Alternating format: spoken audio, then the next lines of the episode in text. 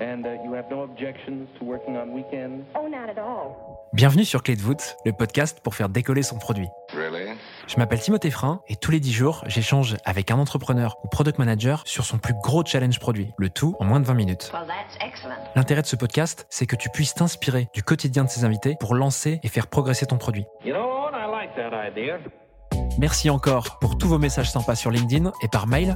Ça m'encourage beaucoup à continuer sur ma lancée pour faire progresser Clé de voûte. Darling, do you want to know what I think? Je te souhaite une super écoute.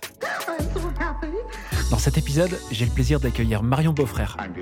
Marion a toujours évolué dans des environnements à forte croissance en commençant par Facebook et Airbnb. Elle atterrit en juin 2018 chez Luco en tant que premier product manager alors que l'équipe ne comptait que 5 personnes. Aujourd'hui, Luco, c'est 75 millions d'euros levés, 100 000 clients pour 85 employés. Marion vient nous parler d'un challenge produit spécifique que toute équipe produit peut rencontrer, créer un outil interne évolutif sans pouvoir se baser sur des utilisateurs. Je vous souhaite un super moment. Hello Marion, comment ça va Salut Timothée, ça va très bien, merci. Super, je suis ravi de t'accueillir sur Clé de Vote. Merci beaucoup d'avoir accepté de libérer un petit peu de temps pour pouvoir enregistrer avec moi. Tu es Head of Product dans une boîte qu'on appelle Luco. Tu peux nous en dire un peu plus? Alors Luco, c'est une néo-assurance dans l'habitation. Notre mission, c'est de protéger les foyers, euh, donc via l'assurance, mais aussi euh, par des services autour de l'habitation qu'on propose et euh, toute une partie de protection du foyer proactive. Maintenant qu'on sait un peu mieux ce qu'est Luco, tu vas nous parler d'un challenge produit vécu chez Luco, justement. Est-ce que tu peux nous en toucher deux mots? Oui, carrément. Alors euh, aujourd'hui, je voulais vous parler euh, d'une problématique euh, produit un peu particulière qu'on a rencontrée chez Luco, qui est de construire un produit sans vraiment avoir d'utilisateurs pour tester ce produit-là. C'est pas une mince affaire. Il s'agit quoi exactement Si tu peux nous faire rentrer dans le vif du sujet? Ouais, pour t'expliquer, donc euh, bah, nous on est une assurance habitation avant tout, donc c'est notre cœur, même si euh, on s'étend au-delà de simplement l'assurance euh, cette année et on va aller plus loin. Et quand tu es une assurance, eh ben, tu dois gérer des sinistres. Et donc nous, comme on a grandi assez rapidement, au début on n'avait pas de sinistres parce que ça met un petit peu de temps à arriver, et on n'avait pas de gestionnaire de sinistres, pas d'équipe vraiment dédiée. Sauf que comme on a vu que notre croissance arrivait, on savait que ça allait venir, et donc on a dû créer un produit de gestion de sinistres sans vraiment avoir d'équipe dédiée et donc de personnes avec qui tester l'outil de gestion de sinistres qu'on était en train de, de créer. Ok, trop intéressant.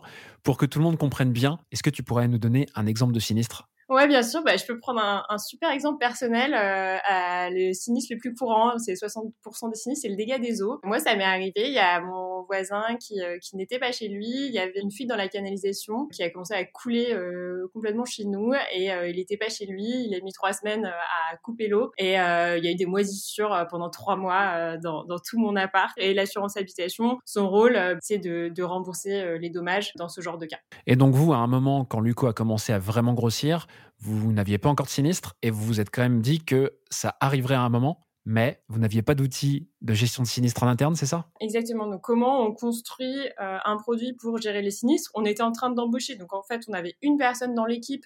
On avait pour ambition d'en avoir 10 dans les 6 à 12 mois. Mais voilà, en interne, on n'avait personne. Et on savait que euh, on avait un Google Sheet, en fait, à l'époque. On mettait euh, sinistre ligne par ligne euh, dans un Google Sheet. Mais clairement, c'est pas incroyable euh, pour scaler sur plein de sinistres à venir. Quand tu dis à l'instant que vous mettiez tous les sinistres dans Google Sheet, donc dans une feuille Excel, c'est quoi? C'est que vous notiez tous les sinistres ligne par ligne? Ouais, exactement. Et en fait, euh, la personne va déclarer son sinistre. Ensuite, nous, on va noter l'information de notre côté. Et ensuite, il y a toute une gestion du sinistre qui se fait. Donc, euh, une fois que le, sinistre est ouvert, ensuite, tu vas euh, essayer d'estimer les dommages. Ensuite, s'il y a besoin, tu vas faire intervenir un plombier pour faire une recherche de fuite dans le cas d'un dégât des eaux.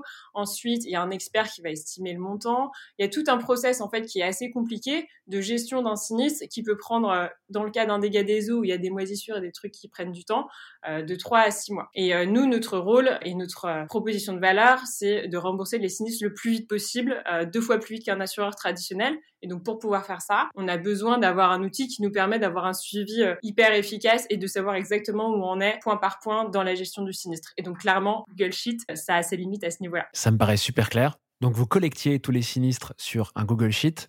Tu te dis à un moment qu'il va peut-être falloir construire un outil. Ma question est très simple. Qu'est-ce que tu fais dès le premier jour où tu attaques ce problème? Typiquement, donc euh, quand tu quand tu crées un produit, tu fais de la discovery, tu vas parler à, tes utilisateurs, tu leur euh, essayes de comprendre leurs besoins, tu essaies de comprendre pourquoi tu crées euh, cet outil-là. Et euh, comme je te disais, le problème c'est qu'on avait un seul gestionnaire de sinistre en interne. Donc évidemment, on peut aller voir des, des concurrents et leur demander un peu comment comment ils gèrent. Et donc on, on, travaille avec des assureurs, donc on leur a demandé un peu de voir leurs outils. On n'avait pas particulièrement envie de créer euh, un mastodonte, un truc hyper lourd euh, et pas nécessairement envie de recréer ce qui se faisait ailleurs. Donc euh, c'était vraiment l'idée de comment on crée quelque chose qui va gérer un problème et qui va permettre à des personnes euh, de euh, traquer un peu la progression euh, du sinistre et de loguer tout ça en interne. Comme on avait une seule personne qui, elle, était déjà sous l'eau à cause des sinistres, on s'est dit comment on va réfléchir à ce produit. Finalement, c'est un produit de gestion de projet dans l'idée. Ça peut ressembler à une boîte mail un peu bien gérée à la front. Ça peut, ça peut ressembler à des outils un peu de communication type intercom. Donc, on s'est plus basé sur les outils un peu d'efficacité qui existaient pour créer en interne on a pris ce qui existait, mais, mais pas du tout sur de la gestion de sinistre pure, parce qu'on n'avait pas cette connaissance de toute façon. Tu disais à l'instant que vous aviez pensé à des outils comme Front et Intercom, qui sont, petite parenthèse, des outils de communication avec euh, les utilisateurs ou les clients. Vous comptiez vous inspirer de ces outils-là ou vous aviez l'intention de partir d'une feuille blanche le fait est qu'on était un peu obligé de partir d'une feuille blanche parce qu'on n'avait rien, qu'on savait pas trop où on voulait aller et qu'on n'avait pas de besoin utilisateur très bien défini puisqu'on n'avait pas d'utilisateurs, à savoir des gestionnaires de sinistres. Donc l'idée c'est plus de se dire ok quel est euh, quel est le problème et comment tu découpes un sinistre? Et c'est un peu ce que je t'ai expliqué. Ok un gestionnaire de sinistre va faire l'étape 1 puis l'étape 2 puis l'étape 3 sachant que tu peux pas intervenir sur euh, une réparation si t'as pas identifié la fuite. Donc c'est un peu plutôt en mode timeline. Euh, donc est-ce que c'est pas finalement plus comme un task manager? Ok on va créer un peu des briques qui vont nous permettre de mettre des tasks les unes à la suite des autres, les remplir. On connaît pas trop le contenu parce qu'on savait pas hyper bien comment tout ça se gérait. Mais par contre, on a l'idée et on va créer quelque chose d'hyper flexible. Donc on a, on a vraiment créé des, drag and drop euh, dans le back-end qui permettaient vraiment de, de se dire, OK, si on n'a pas construit euh, les choses dans le bon ordre, sachant qu'on n'a pas complètement la connaissance métier, et eh ben on va construire quelque chose qui est hyper flex et qui peut être euh, utilisé un peu dans tous les sens et qu'on pourra changer au fur et à mesure que notre équipe de gestion de sinistre grossit. Petite aparté ici, le drag and drop, ça veut dire en fait qu'on peut cliquer, glisser un peu partout dans l'outil des cartes par exemple ou des petits modules pour pouvoir les organiser. Et en parlant d'organisation, comment vous meniez cette phase d'exploration? Ouais, alors on n'était pas énormément justement. Au début du projet, c'était principalement moi, euh, euh, une partie de notre designer euh, qui bossait sur d'autres sujets en parallèle et notre CTO qui est une bête de code et qui est hyper fort et qui du coup a, a vraiment réussi à imaginer quelque chose, même au niveau du front, même au niveau de la visualisation du truc, il a imaginé quelque chose que n'importe qui pouvait modifier un peu à sa guise. Enfin, tu vois, même moi j'allais toucher un peu au front parfois et, euh, et le back-end, euh, il, a, vraiment créé des, espèces de briques que tu peux déplacer et que tu peux mettre les unes sur les autres et, intervertir dans le but, encore une fois, de, de créer quelque chose de, euh, de super flex. Donc on a créé cette brique en trois mois. Ensuite, on l'a livré. On avait deux gestionnaires de sinistres à l'époque, donc on avait un petit peu plus de retour. Et après, trois mois plus tard, euh, on a plus bossé sur euh, l'UX et sur l'interface pour rendre euh, pour rendre la chose beaucoup plus smooth et, user friendly pour les gestionnaires de sinistres qui arrivaient. Et on a pris un designer full time pour faire une surcouche dessus pendant trois mois. Est-ce que tu pourrais nous aider peut-être à visualiser l'outil en le décrivant?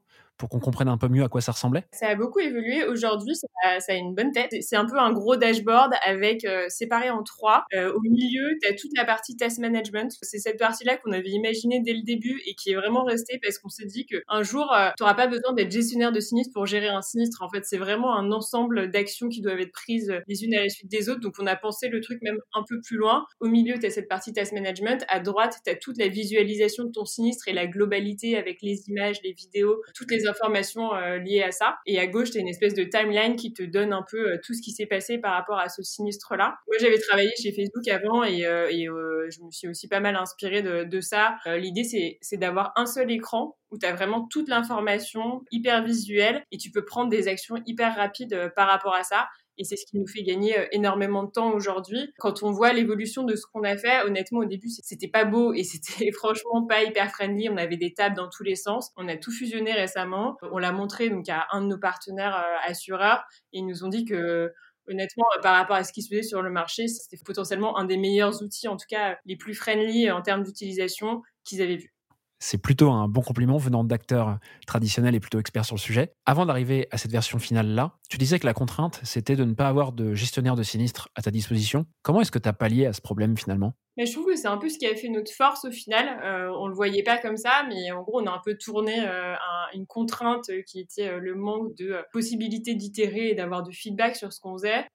et on en a fait une force qui était de dire, ok, et eh ben on va faire quelque chose de ultra euh, ultra ouvert sur lequel on pourra vraiment euh, faire des modifications et euh, changer les briques à, à, tout moment. Je pense que à partir du moment où, où tu t'es dit que tu vas faire ça, ensuite, ce qui est hyper important derrière, c'est la capacité d'itérer hyper vite, justement de créer quelque chose qui est hyper itératif facilement. Il y a toute une partie où en fait où moi je pouvais manager ces briques moi-même, je pouvais en faire un peu ce que je voulais, et ça nous a permis dès qu'on rajoutait un gestionnaire de sinistre, puis un deuxième, puis un troisième, de prendre leur feedback, de changer les choses en deux semaines de repartir dessus. Et tu vois, aujourd'hui, euh, les gestionnaires de sinistres qu'on a, bah, ils viennent forcément tous de gros assureurs parce que euh, on n'a pas énormément d'assurtech en, en France aujourd'hui. Et quand ils viennent, ils disent mais c'est incroyable, moi quand j'étais chez machin, ça prenait six mois quand on demandait un truc et encore, euh, voilà. Alors je pense que c'est le fait d'une grosse boîte, mais c'est aussi le fait qu'un outil d'une grosse boîte, c'est c'est pas du tout quelque chose qui est pensé, je pense dans cet esprit de, pouvoir être modifié et être hyper modulable à souhait parce que euh, justement on l'avait pas pensé, on n'était pas arrêté sur ce qu'on voulait faire du tout. Et pour qu'on se rende compte vraiment de la façon dont vous avez créé cet outil, est-ce qu'il y avait un rythme d'itération en particulier dont tu pourrais nous faire part? À l'époque, on était sur des sprints du semaine, aujourd'hui c'est plutôt deux. Après, euh, il y avait le côté aussi où bah, moi je suis arrivée perso dans la boîte et donc j'ai travaillé dès le début avec le CTO et euh, c'était un peu notre manière de travailler euh, à tous les deux qu'on avait depuis le début. Donc en fait, même quand on a créé le parcours de souscription, on avait un peu bossé comme ça ensemble. Voilà, moi je lui explique les, les, trucs, lui il itère hyper vite, le lendemain on réitère dessus. Enfin, c'est vraiment des, cycles ultra ultra courts qui permettent aussi voilà de dire d'avancer un peu, de prendre un peu des risques et potentiellement aller un peu euh, dans des dans des directions qui sont pas les bonnes. Mais euh, si tu revois le truc trois jours plus tard, tu reviens en arrière et puis c'est pas grave. Euh, tu vois, t'as as testé, ça marche pas, tu repars sur autre chose. Enfin, c'était ultra ultra rapide. Ok, Super, merci beaucoup pour tous ces détails, Marion. Ça a l'air plutôt facile quand tu l'expliques, mais je serais super intéressé que tu nous exposes une erreur que vous avez faite durant ce challenge produit et dont tu pourrais nous parler maintenant. Alors, en l'occurrence, euh, pour, pour pouvoir être flex, on avait utilisé un framework front euh, existant. On savait qu'on voulait faire quelque chose qui ressemblait à un dashboard, donc on avait pris un framework euh, de dashboard front. Juste une petite précision ici, un framework de dashboard front, c'est simplement un modèle précodé d'un tableau de bord comme ceux qu'on peut retrouver dans beaucoup de logiciels en mode SaaS, c'est ça? Ouais, et à la base, ça nous a pas posé de problème parce que l'outil était moche. Ensuite, on a voulu faire quelque chose d'un peu joli et, euh, et, qui correspond à Luco parce que potentiellement, cet outil, en fait, il va devenir euh, externe aussi. Donc, nos utilisateurs pourront se plugger potentiellement à ce logiciel et voir euh, leur sinistre d'un point de vue externe. Et donc à ce moment-là, on s'est dit bon bah en fait ce, ce, framework front il va pas marcher. Et surtout en gros dès qu'on faisait une modification, enfin c'était euh, chaque composant. Alors ça, je vais un peu dans la partie technique, mais en gros chaque composant nécessitait d'être complètement changé. Et on, en fait tout, le framework front, on l'a tout enlevé. Enfin, on a tout refait nous-mêmes ensuite. Donc euh, ça c'était peut-être une erreur qui nous a fait perdre un peu de temps et surtout qui a fait que on a eu beaucoup de développeurs front euh, chez Luco qui sont un peu tirés les cheveux et qui se sont dit oulala là là, non mais moi plus jamais je travaille sur cet outil. On les a un peu tous dégoûtés au début parce que le framework était vraiment pas idéal. Donc, euh, on est en train de recréer un, back-office euh, sur un sujet complètement différent. Et, c'est clairement le truc qu'on s'est dit, c'est on ne reprendra jamais un truc tout fait sur le front, ça marche pas du tout. Ouais, donc vous pensiez gagner du temps et au final, ça vous a plutôt desservi, quoi. Ouais, et décourager tous les devs de la boîte. ok, c'est très clair. Merci beaucoup Marion pour tous ces détails. Je crois qu'on arrive à bien visualiser ce que tu as fait et bien joué pour la création de cet outil.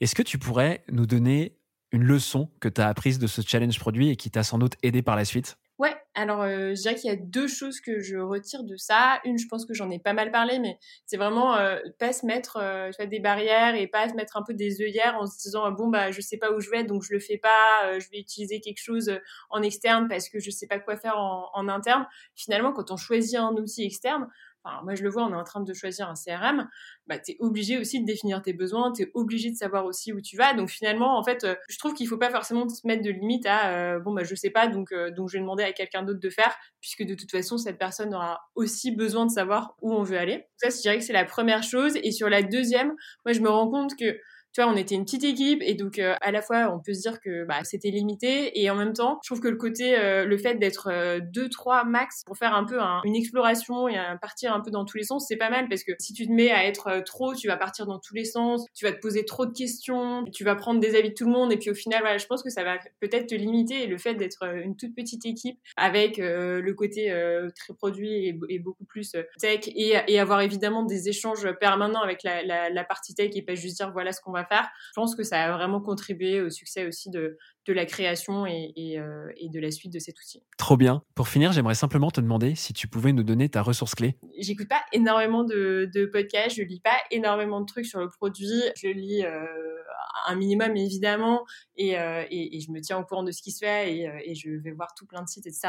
Mais vraiment, moi, quand j'ai commencé le produit, j'ai préféré rencontrer plein de gens parce qu'il y a une communauté produit à Paris qui est assez incroyable, des gens hyper sympas, tu les contactes sur LinkedIn ou euh, via euh, potes de potes de potes et qui disent ah mais avec plaisir euh, on va prendre un déj demain, euh, je te parlerai de comment je fais le produit. Euh, mais il y, a plein de gens trop sympas qui, ramenaient plein de croissants alors que enfin, je les connaissais ni d'Eve ni d'Adam et je leur demandais des informations. Et, euh, donc, moi, je conseille vraiment d'aller poser la question de ce qui se passe ailleurs, rencontrer les gens en Zoom à l'heure actuelle et, autour d'un café dans, la, vraie vie quand on pourra. Pour moi, c'est la plus grande ressource, c'est de voir comment chacun appréhende le produit dans sa boîte et comment il adapte le produit parce que c'est vraiment quelque chose, je trouve, qui diffère vraiment d'une boîte à une et donc euh, être à l'écoute de ce qui se fait ailleurs, c'est pour moi une des plus grandes sources euh, d'apprentissage. Ouais, je suis complètement aligné avec ce que tu dis et je l'ai vécu également.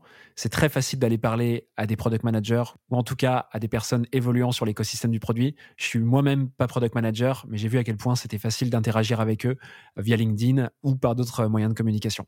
Donc pareil, j'insiste vraiment sur ça. N'hésitez surtout pas à contacter les gens. Merci beaucoup Marion d'avoir pris ce temps d'enregistrer cet épisode avec moi. Je vais te laisser filer et je te dis à bientôt sur Clé de voûte. Ça marche, à bientôt. Merci à toi Marion, à bientôt. Voilà, j'espère que cet épisode t'a plu. Si c'est le cas, n'hésite pas à laisser un commentaire et 5 étoiles sur Apple Podcast. Oh, c'est ce geste qui me permet de faire connaître le podcast au plus grand nombre. J'ai déjà hâte de te faire découvrir le prochain épisode. À très vite sur Clé de voûte. You know I like that idea.